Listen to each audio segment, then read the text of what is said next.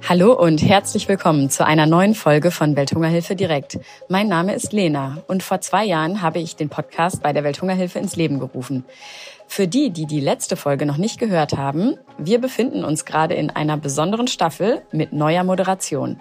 Tesnim Kadiri ist für uns am Start und ich freue mich sehr. Sie moderiert die heutige Folge und hat einen ganz wunderbaren Gast eingeladen, nämlich Düsen Tekal. Düsen vertritt viele Werte und eine Motivation, für die auch wir bei der Welthungerhilfe einstehen.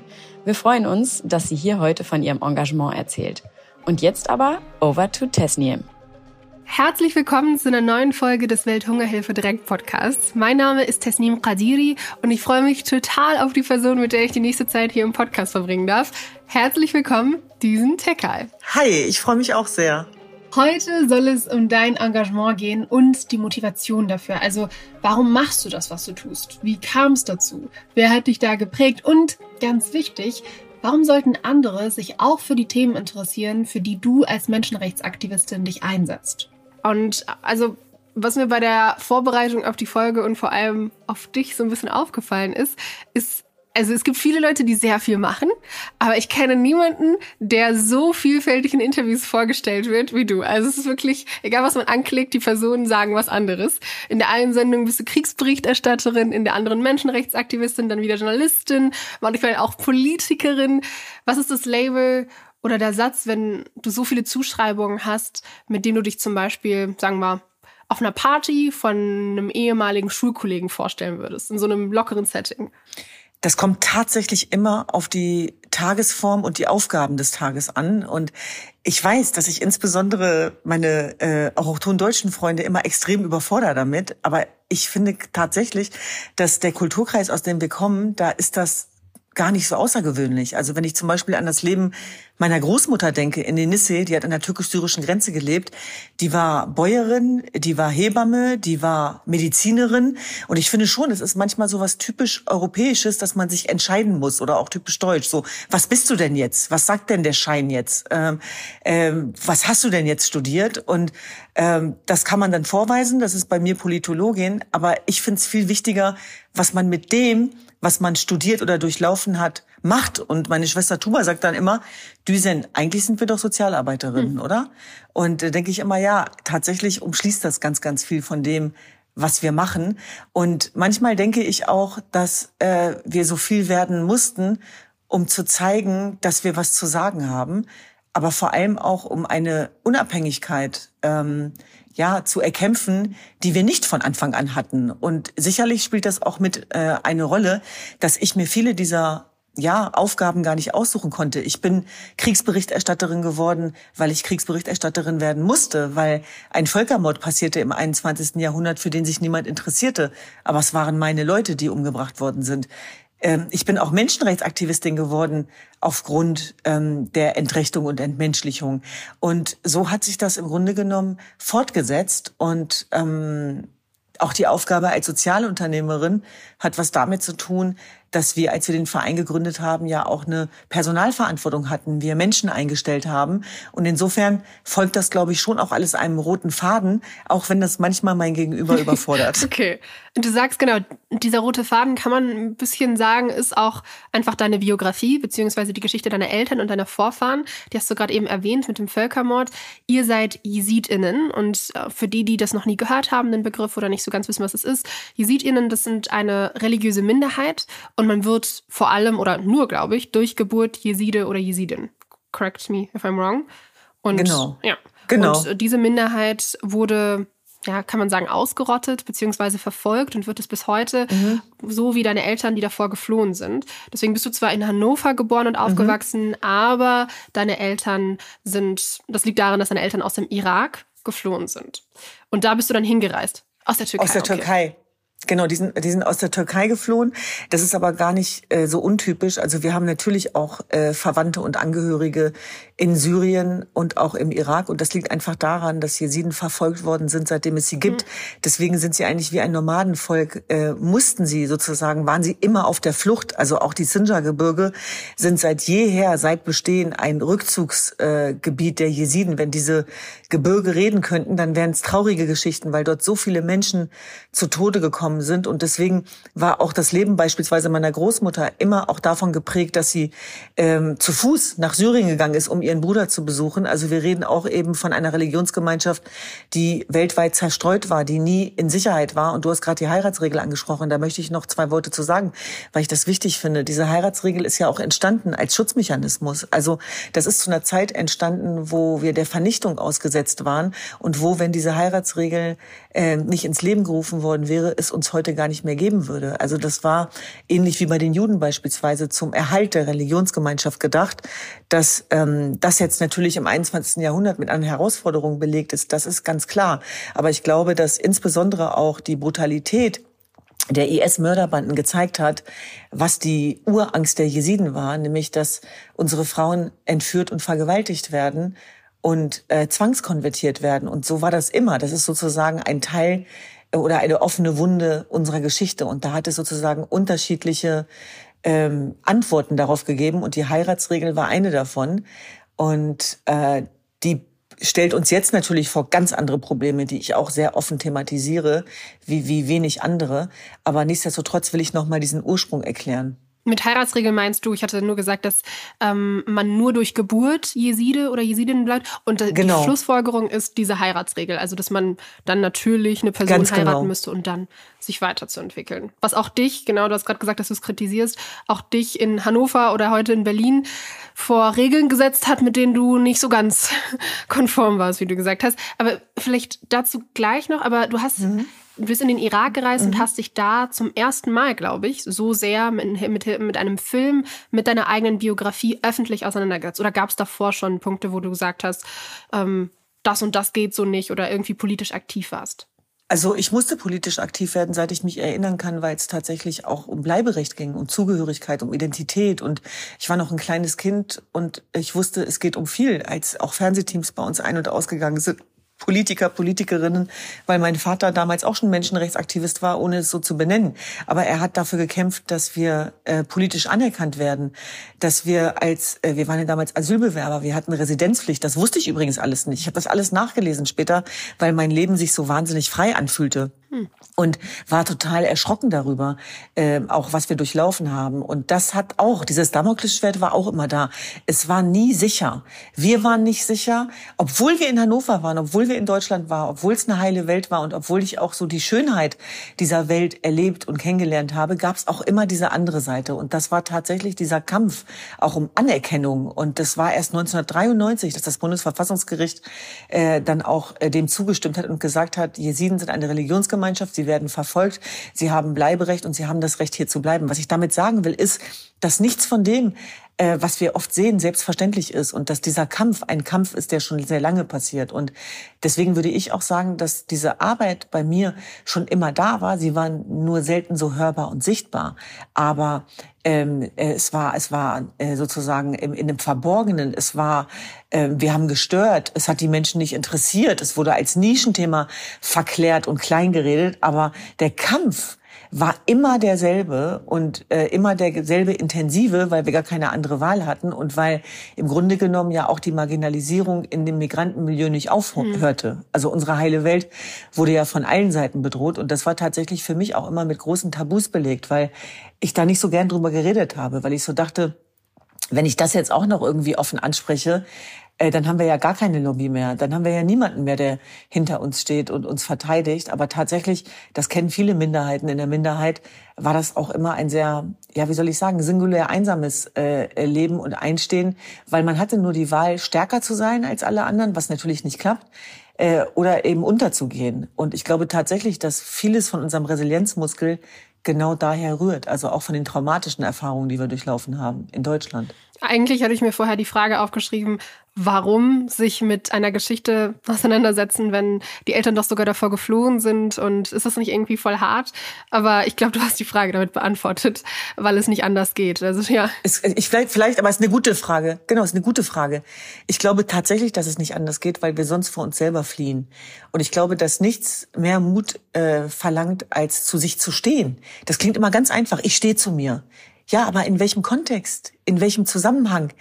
Ähm, Und da glaube ich tatsächlich, da braucht sehr viel Kraft für. Und ich bin mir sicher, wenn wir diesen steinigen Weg nicht durchlaufen hätten, wenn Erfolg als Währung uns nicht gesagt hätte, du bist okay, wie du bist und du bist vielleicht sogar äh, mehr als okay, dann hätten wir uns das nie getraut. Und für mich war sozusagen auch Sichtbarkeit, Hörbarkeit bis heute kein Selbstzweck, sondern mir ging es immer darum, wie wir es schaffen, diese Resonanzräume zu besetzen für die Geschichten, die immer noch schwierig zu erzählen sind und damit eben auch für Sensibilität und für Empathie zu werben, das machen wir tagtäglich und es ist immer noch ein Kampf, würde ich fast sagen. Und ich glaube, das ist auch ein Teil der Heilung.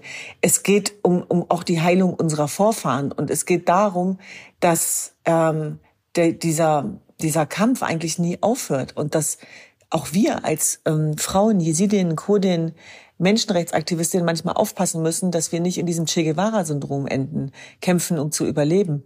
Und ich bin ganz ehrlich, wir mussten uns da Begleitung holen. Also wir mussten das wirklich gespiegelt bekommen, dass wir okay sind, so wie wir sind. Und ich glaube, das kennen ganz viele Menschen da draußen, ob mit oder ohne Zuwanderungsgeschichte, die von Rassismus oder Klassismus betroffen sind oder die unter schwierigeren Verhältnissen ähm, auch zur Welt gekommen sind, äh, wo sozusagen Partizipation keine Selbstverständlichkeit war. Und ich will mich immer daran erinnern, wenn, wenn sozusagen andere sagen, hey, wir werden nicht gehört, wir werden nicht gesehen, ähm, damit, damit diese Räume immer weiter auch geöffnet werden. Denn, und das finde ich nochmal ganz wichtig, es, äh, das Engagement und auch die, der Einsatz muss natürlich immer über die eigene Betroffenheit hinausgehen. Und, und das ist etwas, was wir mit Hava Help eigentlich tagtäglich auch versuchen, mit sehr vielen gemeinsam einzulösen. Super, du hast es schon perfekt übergeleitet zu Havar Health. Kurz an der Stelle einfach zur Namensfindung. Ähm, möchtest du vielleicht kurz erzählen, weil es ein kurdisches Wort ist, was das genau bedeutet und was die Geschichte oder die Idee dahinter ist? Mhm. Also Havar bedeutet Hilfe und ist ein Synonym für Völkermord, weil unsere Leute viel zu oft Havar rufen mussten, äh, wenn sie wieder ähm, ja malträtiert und diskriminiert und unterdrückt worden sind. Und so ist sozusagen aus diesem Hilferuf ein Synonym für Völkermord geworden. Und für mich war klar, als ich 2014 zur Chronistin des Völkermords geworden bin und in den Irak und nach Syrien aufgebrochen bin und immer nur Ferman und Havar gehört habe, Ferman ist auch ein Wort für Völkermord, dass äh, wenn wir äh, diesen Verein gründen, er nur diesen Namen tragen kann, nämlich Havar. Das Logo von Havar ist das Faunauge. Und dieses Faunauge richtet seinen Blick auf alle Menschenrechtsverletzungen weltweit. Deswegen war das für uns nie einfach nur ein Slogan. Das ist unsere Kernidentität. Und deswegen ähm, ist uns sozusagen auch der Ausdruck und der Ausspruch von Havar so immanent wichtig. Also auch, ähm, wenn wir jetzt zum Beispiel im Zuge der Iran-Revolution über Jinjian Azadi sprechen, mein Jinjian Azadi-Moment, der hatte ich 2014, als ich die mutigen kurdischen Frauen äh, auf den Pickups gesehen habe, die, die gegen die IS-Mörderbanden gekämpft haben und auch Leben gelassen haben. Und deswegen glaube ich, dass es ganz wichtig ist, dass auch Begrifflichkeiten erklärt werden, ähm, wie beispielsweise, als wir das Brandenburger Tor beleuchtet haben mit Jinjian Azadi und auch Havar darin vorgekommen ist. Und dann äh, äh, ist das ja immer so, wenn man hörbar und sichtbar ist, dass, dass natürlich auch viele mit dem, was man macht, nicht einverstanden ist. Aber dass es ganz viel Einordnung und Aufklärung bedarf, auch zu erklären, warum ist uns Hava so wichtig? Was bedeutet das? Was haben wir uns da für ein Versprechen gegeben? Nämlich, dass das Faunauge verantwortlich ist für das, was wir sehen und dass es darum geht, nicht wegzusehen bei Menschenrechtsverletzungen. Und dieses Faunauge versuchen wir immer wieder nach bestem Wissen und Gewissen äh, zur Verfügung zu stellen als Schallverstärker, weil wir genau wissen, wie schmerzhaft auch Entitlement ist und ähm, ja im Grunde genommen äh, Rettertum, was keiner benötigt. Und ich sage immer wieder, die stärksten Frauen, die ich kennengelernt habe, habe ich im mittleren Nahen Osten in der MENA-Region kennengelernt und die können wunderbar für sich selber sprechen. und es geht im Grunde genommen darum, genau diese Räume dann aber eben auch hörbar und sichtbar zu machen. Deswegen muss auch das Engagement immer erweitert werden über die eigenen Kopfgrenzen hinaus tatsächlich. Ihr habt ja gestartet, ähm, damit vor allem in bestimmten Regionen zu unterstützen, die auch mit eurer Biografie zusammenhängen. Aber jetzt habe ich vor kurzem gelesen, dass ihr auch in Iran hilft, beziehungsweise ein Patenschaftsprogramm unterstützt von Daniela Seperi. Mhm. Also ist das so mhm. der Gedanke, sich immer weiterzuentwickeln und immer neu zu gucken und neu genau. zu justieren?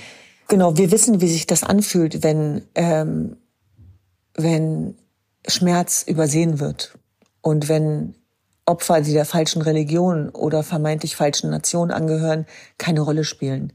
Und wir sagen, dass der Schmerz international ist und den konfrontieren wir auch. Und all die Netzwerke und harte Arbeit der letzten Jahrzehnte, wo uns wirklich niemand was geschenkt hat, ähm, die wir aufgebaut haben, möchten wir für alle zur Verfügung stellen. Das ist unser, äh, unsere Definition von Solidarität. Und es geht auch über den Iran hinaus. Wer redet heute über noch Afghanistan? Niemand. Wer redet darüber, dass am Weltfrauentag die mutigen afghanischen Frauen auf die Straße gehen, obwohl sie niedergeknüppelt und zusammengeschlagen werden? Wo wir eine Gender-Apartheid haben, wo Frauen, nur weil sie Frauen und Mädchen sind, von Bildung ferngehalten werden. Das gibt's weltweit nur einmal, nämlich dort, wo Männer die sich an die Seite der Frauen stellen in Afghanistan, verhaftet werden. Wenn ich an einen Professor denke, der sein Zertifikat zerrissen hat. Wer erzählt diese Geschichten?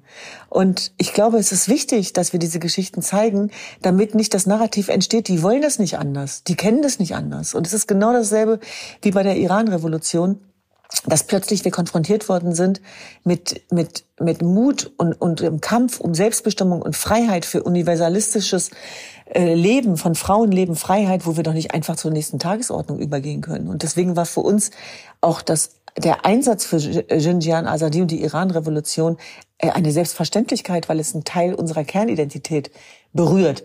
Und trotzdem sage ich, ich möchte auch in einer Welt leben, wo ich mich für Gina Massa Amini genauso einsetzen kann, wenn sie keine Coding gewesen wäre. Also auch da glaube ich, dass jeder, der dann sagt, du darfst dazu nichts sagen, hinterfragt werden muss. Und das ist so mein Appell auch an, vor allem an die Frauen und Mädchen da draußen. Lasst euch nicht erzählen, was ihr sagen dürft und was nicht. Tragt die Verantwortung für das, was ihr sagt. Und dann werdet ihr damit auch konfrontiert. Das ist okay. Aber es zu lassen, finde ich viel schlimmer. Und vielleicht ist das auch so ein bisschen die Kernidentität von Havar es ist wirklich das Handeln. Es ist das Handeln.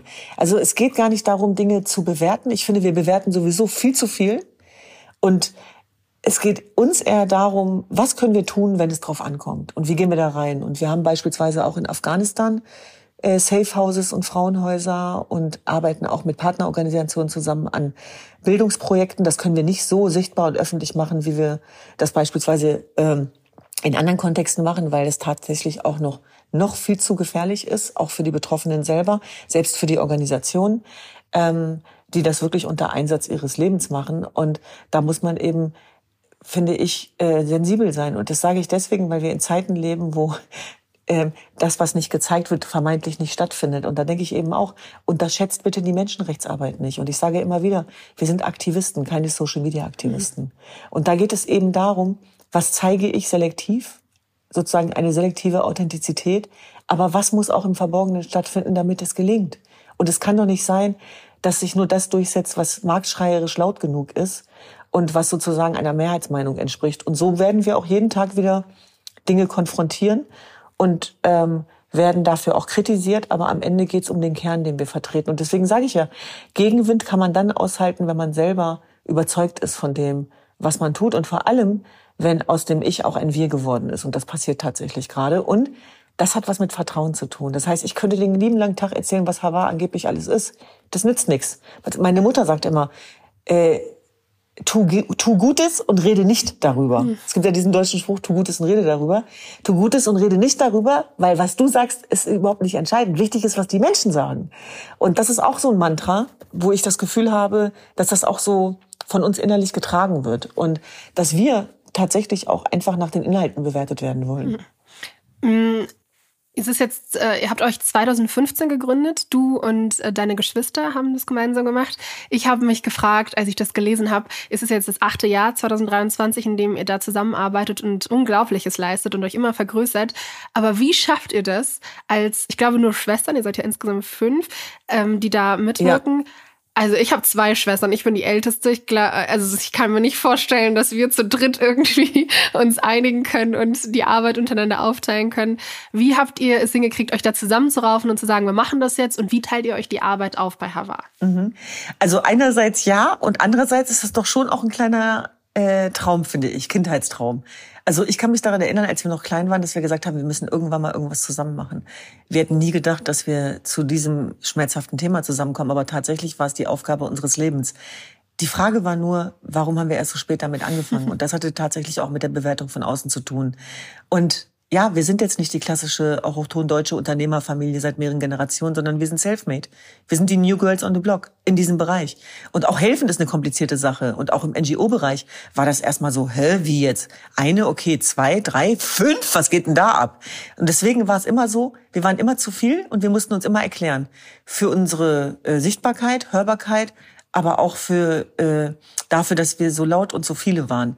Und ich möchte in einer Welt leben, wo man sich nicht mehr erklären muss, auch wenn man kollektivistisch geprägt ist. Und ich finde, es gibt nichts Schöneres, als sich gegenseitig zu unterstützen. Und ich will jetzt hier keine heile Welt vorleben, die es nicht gibt. Das war kein Ponyhof. Wir haben uns gestritten wie die Wahnsinnigen.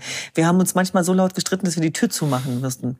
Und das, glaube ich, war ein Emanzipationsprozess. Wir haben uns auch Hilfe geholt. Wir haben Coaching geholt. Wir haben äh, lernen müssen, ähm, wie wir auch so miteinander arbeiten, dass wir nicht in die Schwesterrolle fallen. Da kann ich mich an Szenen erinnern, wenn ich was gesagt habe zu meiner kleinen Schwester, hat sie gesagt, mach doch selber. Und dann habe ich gesagt, wir sind nicht mehr im Kinderzimmer. Wir sind nicht mehr in Hannover-Linden, wo wir zu sechs in einem Zimmer waren. Sondern wenn ich sage, mach das bitte, dann meine ich das ja nicht als Düsen, sondern in dem Moment dann sozusagen als Aufgabe. Und das war also mit sehr viel Liebe, mit sehr viel Verständnis, mit sehr viel Konfrontation und Ehrlichkeit, so wie Geschwister halt sind, ähm, haben wir uns dann gemeinsam weiterentwickelt. Und tatsächlich ist es so, es wird immer ganz viel von mir gesprochen im Zusammenhang mit Hava, aber das, was meine Schwestern leisten, ist, glaube ich, viel wichtiger. Also wenn ich zum Beispiel an Tejan denke, die im Grunde genommen das ganze Management macht, die ganze Finanzverantwortung hat. Wir werden ja gefördert beispielsweise durch die EU, durch die äh, Bundesregierung. Das sind Projekte, das sind Projektaufgaben, das sind Herausforderungen, das sind Anforderungen,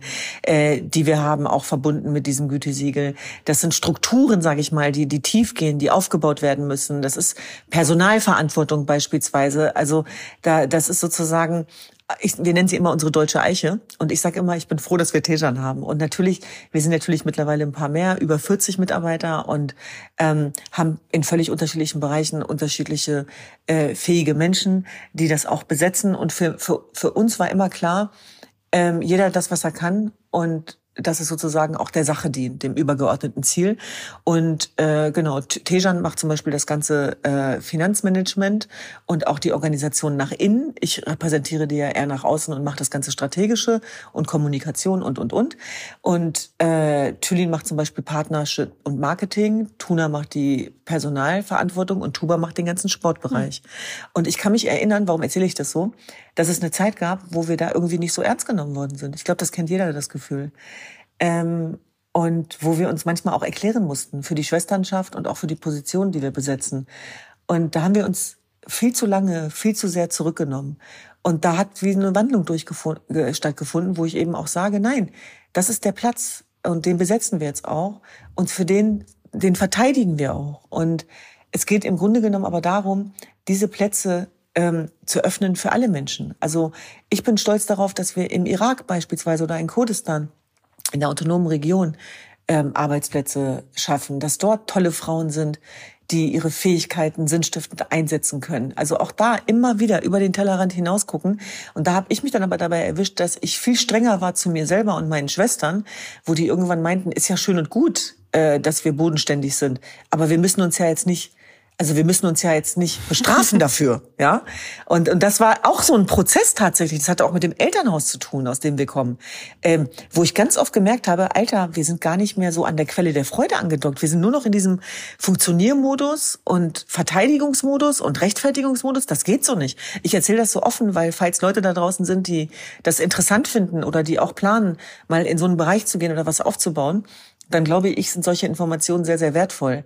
Und ähm, das machen wir eben auch sehr lebendig und ich sag mal, diese Agilität, die wir haben, die hat tatsächlich auch mit der eigenen Identität zu tun und dem Ausnahmezustand. Und Comfortzone gibt's bei uns halt nicht. Also das merken wir halt immer wieder auch an den Aufgaben, äh, die wir haben. Und trotzdem, sage ich mal, sind auch äh, Projekte, äh, ja, unterliegen einer anderen Logik. Und da kommt dann so jemand wie ich, der wie so eine Naturkat also wie so eine Naturgewalt, wir müssen heute das machen und dann das und dann auch schon so um Gottes Willen, wie sollen wir das wieder schaffen? Musste ich halt auch lernen zu sagen, okay, das ist zwar wichtig, aber vielleicht müssen wir jetzt doch ein bisschen länger warten, als mir in dem Moment lieb ist. Weil ich will es natürlich immer sofort und schnell. Ich wollte, Weil es geht ja um was. Ja, stimmt. Du hast äh, die Arbeitsplätze in Afghanistan erwähnt. Und das ist ein Punkt, das schließt ganz gut an unsere Urtöne an, weil auch die Welthungerhilfe hat verschiedene Standorte überall. Ihr habt auch einige Standorte im Ausland. Und da hatte ich mich gefragt, also wer von euch und wie haltet ihr Kontakt zu diesen Leuten? Ihr habt ja, du hast gesagt, 40 Mitarbeitende, einige davon sind jetzt auch im Ausland. Wie funktioniert das bei euch? Also da haben wir ganz unterschiedliche Projektverantwortliche, unter anderem eine, die für Irak verantwortlich ist, eine andere für Iran, ähm, die wir ähm, die jetzt bei uns anfängt, weil dieses Patenschaftsprogramm ja neu bei uns begonnen hat und ich bin sehr dankbar dafür und die selber auch iranische Wurzeln hat. Muss nicht sein, ich finde es trotzdem schön tatsächlich, weil ich eben denke, dass wenn man selber aus dem Kulturkreis kommt, man natürlich auch noch einen Mehrwert mitbringt mm, und den man sinnstiftend einsetzen kann. Und in Afghanistan ist es genauso. Also da haben wir eben auch Projektverantwortliche. Unsere Mitarbeiter fahren ja auch unter bestimmten Sicherheitsbedingungen selber in die Region, ähm, ob jetzt nach, nach, nach Bagdad oder in den Irak oder in die kurdischen Regionen. Ähm, und ähm, das sind alles Dinge, die passieren sozusagen im Hintergrund und wir können uns da wirklich auf ein ganz großartiges, beeindruckendes Team verlassen, wo ich selber immer wieder staune und sage, ich bin beeindruckt. Also auch von dem, was da in der Tiefe sozusagen äh, passiert, was dort umgesetzt wird, wie sich eingesetzt wird. Es ist ja immer noch keine Selbstverständlichkeit und auch die Projektfinanzierung ist eine Riesenherausforderung, gerade weil die Projektlaufzeit ja auch immer an enge Zeiträume gekoppelt ist. Und tatsächlich ist das eben auch nochmal eine Überlegung unsererseits einmal zu gucken, okay, wie können wir diese Arbeit weiter jahrelang gewährleisten, ohne dass wir Kopfschmerzen haben, ohne dass wir uns Gedanken machen müssen, wird das nächste Projekt finanziert oder eben nicht. Und insofern sind wir auch angewiesen, natürlich, also auch auf Unterstützung, auf Hilfe, aber vor allem auch auf Glaubwürdigkeit, Überzeugung, denn das ist alles das, was wir haben. Und dafür, genau, setzen wir uns jeden Tag ein. Und das ist tatsächlich auch unter seelischen Gesichtspunkten ein Lernprozess gewesen. Es ist gar nicht so einfach, so viel Druck auszuhalten. Und trotzdem gibt es nichts, was ich anders machen würde, wenn ich morgen nicht mehr da wäre. Mm, äh, ich glaube, da kann man, das kann man auch lernen tatsächlich, mm, damit eben umzugehen. Ich habe gestern zum Beispiel auch mm, jemanden gehört, der darüber gesprochen hat, dass es uns auch gelingen muss, uns auf das Gelingen zu konzentrieren und nicht die drei Probleme, die wir haben, so groß zu machen, dass alles andere darunter leidet. Das kann man, glaube ich, wirklich auch mit inspirierender Gegenüberschaft, mit, mit, mit kritischen äh, Konfrontation kann man das lernen. Und zum Beispiel auch meine Schwestern und ich, wir sind also unsere größten Unterstützer und Gegner. Da wird einem nichts geschenkt. Also ich sollte mal wagen, irgendwie einen Spruch zu machen, der drüber ist oder mich nicht gut verhalten, kriege ich sofort äh, eine Verbalschelle. also und und und das finde ich gut. Ich finde das gesund tatsächlich. Und ähm, wie gesagt, was wir auch merken, und das ist, glaube ich, auch ein Kompliment unserer Arbeit, ist, dass viele ähm, kompetente, äh, gut ausgebildete Menschen, die vielleicht auch früher in Unternehmensberatung, in Parteien gegangen sind, dass die jetzt auch in NGOs mhm. gehen. Und ähm, dass ich eben schon glaube, dass über diese Kombination ein Impact entsteht und dass dieser Movement-Charakter, der ist halt da. Den kannst du nicht erzwingen, den kannst du nicht herbeireden, den gibt's oder den gibt's nicht, diesen Spirit. Und der ist so wichtig, weil, und das glaube ich wird auch unterschätzt, es ist wahnsinnig harte Arbeit, die wir leisten, jeden Tag. Es ist Kernerarbeit. Und das sind auch Aufgaben, die manchmal nicht so angenehm sind. Und wo man wirklich ins Klein-Klein gehen muss. Und ähm, das ist eben auch etwas, was ich ganz, ganz wichtig finde, dass es da eine realistische Einschätzung auch dieser Arbeit gibt. Und deswegen sage ich, ähm, dass man auch wirklich was drauf haben muss. Also es geht um eine hohe Menschlichkeit, aber auch eine hohe Ambition, die uns auch alle verbindet. Also Movement dadurch, dass man so ein bisschen bündelt, eure sozialen Ambitionen, eure Connection, Biografie diese Verbindung zu dem, was vor Ort passiert, dann ein bisschen strategisches Denken von Leuten, die vielleicht eigentlich in die Unternehmensberatung, also zur bösen Seite der Macht gehen würden, mhm. und die Menschen vor Ort. Mhm. Ich wollte, das führe ich nochmal daraufhin zurück, weil wir Sprachnachrichten angefragt hatten für die Folge. Und das wollen wir jetzt immer wieder machen in der neuen Staffel. Und eigentlich hatte ich mir ja gewünscht, dass wir Sprachis aus Afghanistan oder vielleicht dem Iran kriegen.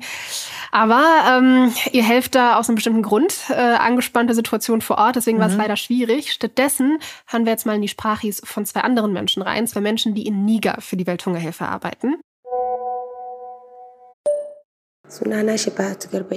Mein Name ist Shipatu Gaba. Ich arbeite bei der Welthungerhilfe Niger als Food Processor Officer. Seit ich ein junges Mädchen war, habe ich mich für humanitäre Hilfe interessiert und für die Ernährungssicherung. Welthungerhilfe Niger hat mir die Möglichkeit gegeben, einen Traum zu verwirklichen. Wir arbeiten mit Frauen zusammen, vor allem in ländlichen Gebieten, um die Qualität ihrer Produkte zu verbessern, die Gesundheit zu schützen und um sie in ihrer Geschäftstätigkeit erfolgreicher zu machen. Bonjour, je m'appelle Ramatou Abdouyarou, je suis assistante administrative au niveau de WHH Niger, plus précisément en Niamey. Ich bin Verwaltungsassistentin bei der Welthungerhilfe Niger im Büro in Niamey. Ich bin stolz darauf, in der Verwaltung zu arbeiten, weil ich jemand bin, der gerne Menschen unterstützt für den Gesamterfolg der Welthungerhilfe. Ich habe zum Beispiel die Aufgabe, Besucher zu empfangen, sie zu orientieren und sie über die verschiedenen Maßnahmen der Welthungerhilfe zu informieren. Das Wichtigste für mich ist, dass die Menschen in unseren Projekten immer mit unseren Maßnahmen zufrieden sind. Und ich habe viel fürs Leben gelernt. Et que j'ai beaucoup aussi appris, notamment les jardins à sac que j'ai eu à repliquer chez moi. Merci.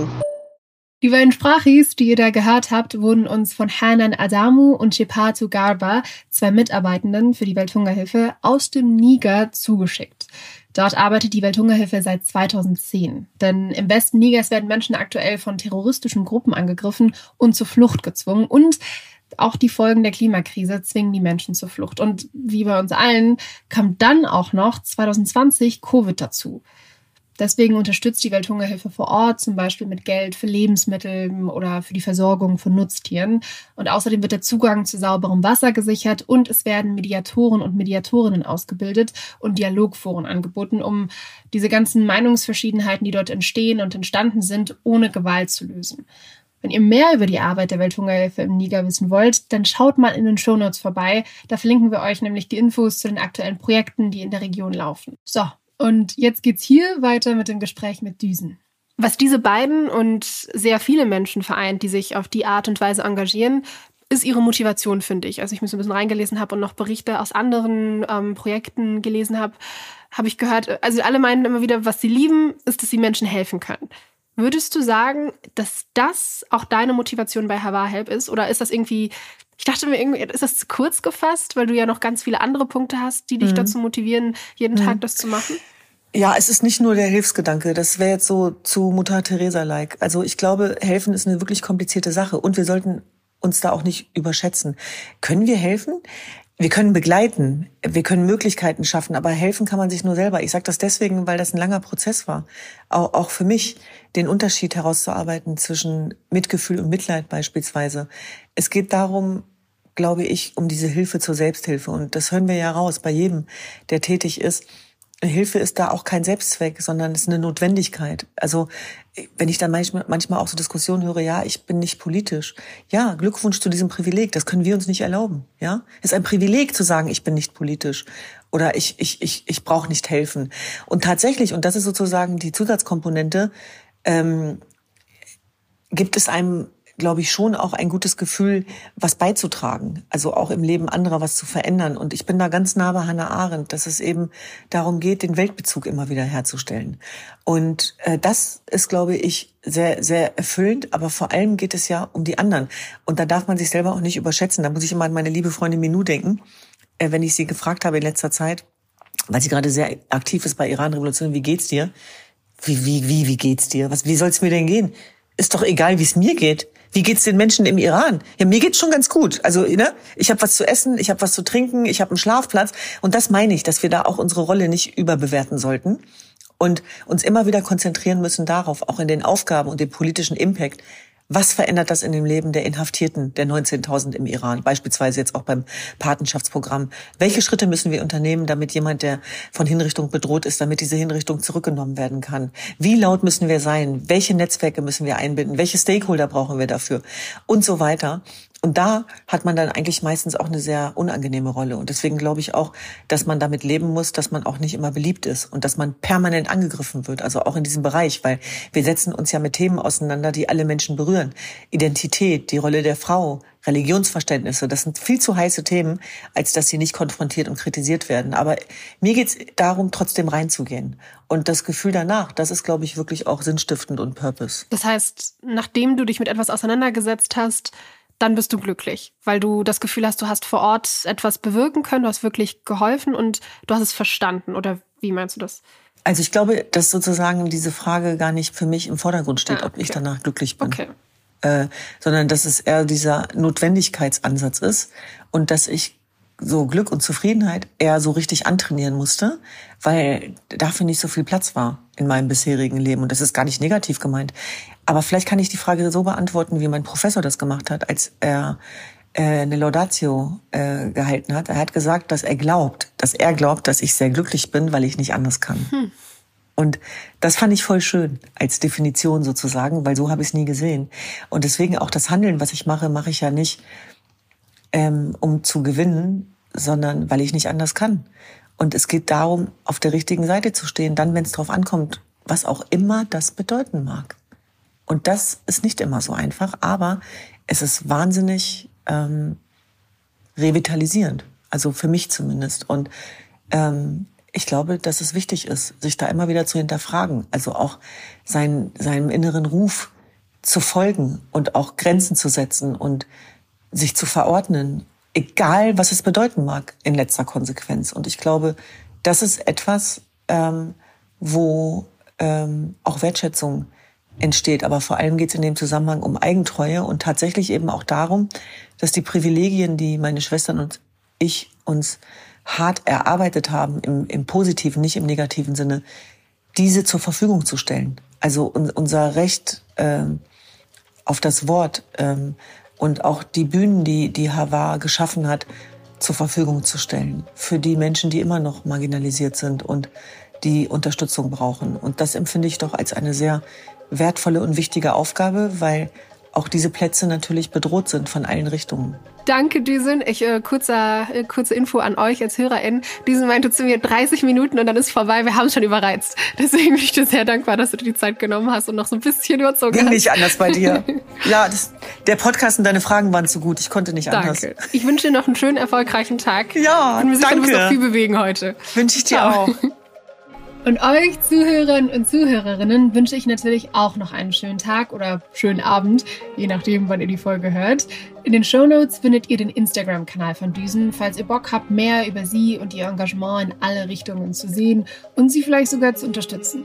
Und wenn ihr schon auf Instagram seid, folgt auch gerne der Welthungerhilfe und lasst dort doch eure Meinungen zum Podcast und Anregungen und Gedanken da, falls ihr welche haben solltet. Ich fand es wirklich total spannend in dieser Folge, den Rahmen zu öffnen und zu schauen, wie Engagement sich eigentlich anfühlt und vielleicht auch unterscheidet, wenn man selbst betroffen ist und sich deswegen fast schon dazu gezwungen fühlt, was zu tun. Wenn man das Privileg hat, dass man fliehen konnte und jetzt aus der eigenen Biografie heraus etwas bewegen und Menschen helfen kann und empowern kann. Mich zumindest hat das wirklich empowert. Also es hat mich total inspiriert. Ich hoffe, dass ihr dadurch auch vielleicht ein bisschen inspiriert werden konntet. Und falls euch die Projekte der Welthungerhilfe interessieren, ihr habt ja zum Beispiel die Sprachis aus dem Niger gehört, weil wenn ihr Bock habt, da jetzt irgendwie mitzuwirken, vielleicht mit einer Spende unter zu unterstützen oder so, dann schaut doch mal vorbei in den Show Notes. Da könnt ihr euch dann von dort aus auf die Homepage klicken und die verschiedenen Projekte anschauen. Das war es erstmal in dieser Folge von mir und wir hören uns in der nächsten Folge wieder.